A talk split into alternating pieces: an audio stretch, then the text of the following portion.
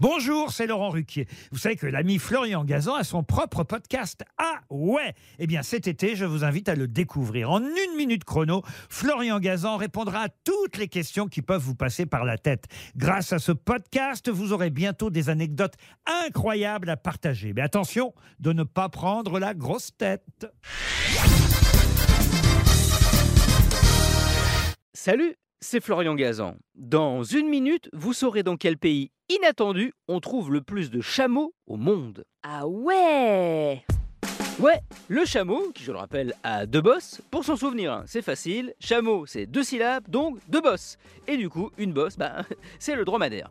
Quand on dit chameau, on pense Arabie, voire Mongolie, car ce n'est pas qu'un animal africain. Et pourtant, ce n'est pas là qu'il y en a le plus à l'état sauvage. Non, non, vous savez où c'est? Eh ben c'est en Australie. Ah ouais Ouais, ça peut paraître étonnant, mais là-bas, il y en a entre 1 million et 1 million et demi. Le chiffre est un peu flou car ils vivent à l'état sauvage dans le désert australien qui représente un cinquième du pays. Mais en gros, en Australie, il y a un chameau pour 5 humains. Et c'est d'ailleurs à cause des humains qu'ils sont là-bas. Au milieu du 19e siècle, on en a importé une centaine pour aider à transporter du matériel et des vivres dans le désert où l'on construisait des lignes télégraphiques et des voies ferrées. Et puis, dans les années 1920, avec l'arrivée des camions, on n'a plus besoin des chameaux. Alors, les Australiens les ont relâchés dans le désert. Les aborigènes en ont récupéré quelques-uns, mais la majorité s'est retrouvée en totale liberté. Ah ouais Ouais, ils étaient alors 20 000. Il faut croire que le chameau, quand il s'agit de reproduire, ben, il bosse pas mal, car en un siècle, la population a été multipliée par 50. Le problème, c'est qu'aujourd'hui, ben, il y en a trop en Australie. Cette espèce est considérée comme invasive.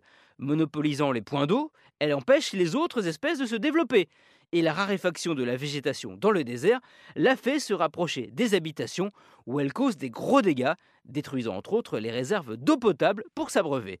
Et un chameau en 10 minutes, ben, ça peut quand même s'enfiler 60 litres d'eau d'un coup. Les autorités australiennes cherchent donc un moyen de réguler la population des chameaux, mais au pays des kangourous, ben, c'est pas dans la poche. Merci d'avoir écouté cet épisode de Huawei j'ai bien bossé. Retrouvez tous les épisodes sur l'application RTL et sur toutes les plateformes partenaires. N'hésitez pas à nous mettre plein d'étoiles et à vous abonner. A très vite.